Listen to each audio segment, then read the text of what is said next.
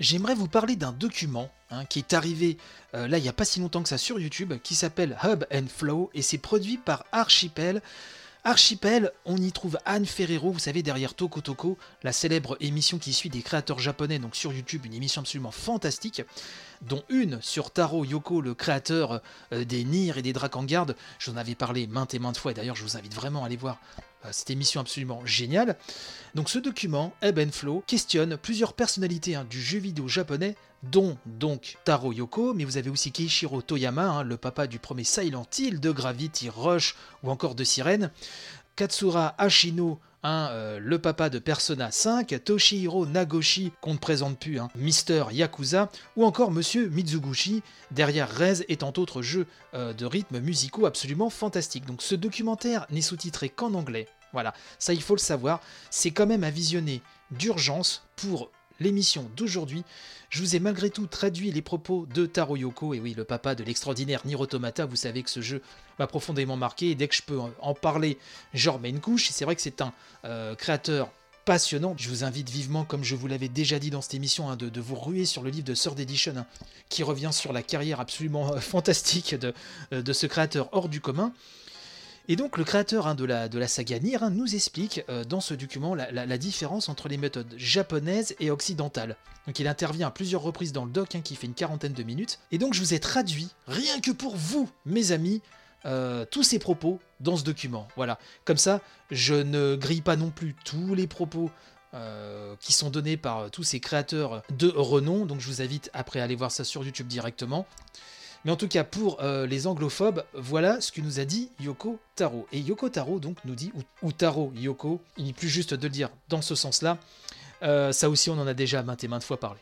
Bref, euh, il nous dit qu'il fut un temps, hein, dans l'histoire des jeux vidéo japonais, où nous devions vendre des jeux sur le marché mondial.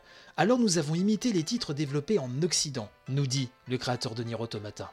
Ces jeux donnaient vraiment la priorité à un aspect réaliste et à des images crédibles. Mais au Japon, à côté de ça, nous avions Gravity Rush et The Last Guardian qui ne se concentraient pas particulièrement sur l'aspect réaliste, mais plutôt sur une image globale, une atmosphère. Considérant les formes d'art, hein, comme les animés par exemple, ou même le ukiyo-e, alors je ne sais pas si je le prononce très très bien, ki-yo-e, hein, c'est un terme donc qui signifie image du monde flottant. Hein. c'est un mouvement artistique japonais qui date de l'époque Edo. Ça regroupait divers arts et notamment les estampes japonaises gravées sur bois. Alors je ne suis pas un spécialiste hein, de l'histoire de l'art du Japon, ceux euh, qui s'y connaissent mieux que moi ne manqueront pas euh, de rectifier le tir hein, euh, sur les réseaux sociaux ailleurs, n'hésitez pas. En tout cas, pour revenir hein, sur ce que dit Taro Yoko, il dit que le peuple japonais ne s'est jamais vraiment concentré dans son histoire sur des représentations réalistes de l'être humain. Il dit, je pense que nous préférons ce genre de monde surréaliste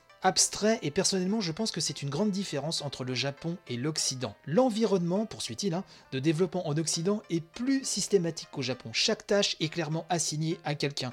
Le middleware est optimisé et tout le monde a appris à l'utiliser comme il se doit. Les level designers savent exactement ce qu'ils doivent faire. Tout ce processus hein, est fait de manière à empêcher les problèmes ou éventuels accros de se produire. Du côté du Japon, on n'a pas réussi à créer ce genre d'environnement systématique et nous ne sommes encore qu'au stade de l'essai et de l'erreur.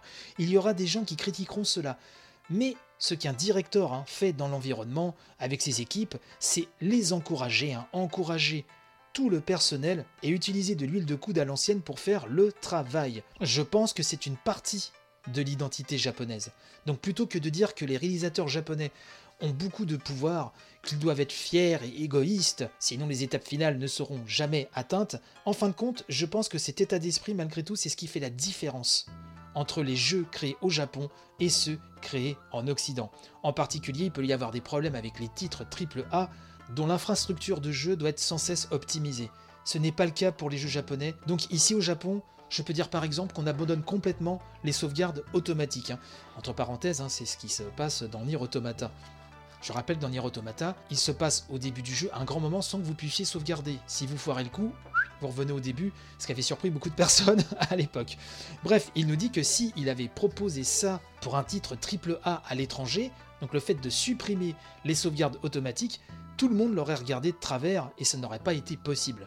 Donc, pour conclure, Taro Yoko nous dit que d'un point de vue euh, positif, hein, on peut dire que nous avons ici au Japon plus de liberté dans notre travail.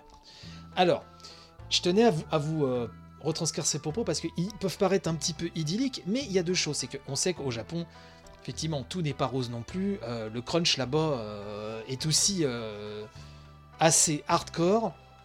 Les conditions de travail sont pas toujours fabuleuses, mais on sait malgré tout que le papa de Nier n'a pas la langue dans sa poche et balance parfois même des trucs qui pourraient je pense qu'ils doivent donner bien des diarrhées à des, attachés de presse hein, ou, au service marketing.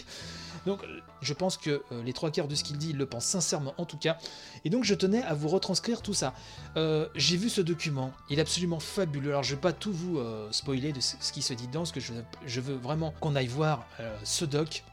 Donc ça s'appelle Ebb and Flow un produit par Archipel. Bravo encore Archipel, bravo à Anne Ferrero qui font vraiment un travail absolument fantastique. Je vous mettrai le lien de toute façon dans la description de l'épisode et ça c'est à regarder d'urgence. Et si vraiment vous êtes hyper hyper hyper hyper allergique à l'anglais, bah, demandez à quelqu'un de vous le traduire, quelqu'un qui voilà qui le comprend un peu mieux. Vraiment, c'est euh, voilà, ce genre de vidéos, ce sont des perles rares, on les met pas assez en avant et ce sont des trésors. Donc foncez regarder ça et je pense que votre cœur et votre cerveau vous diront merci.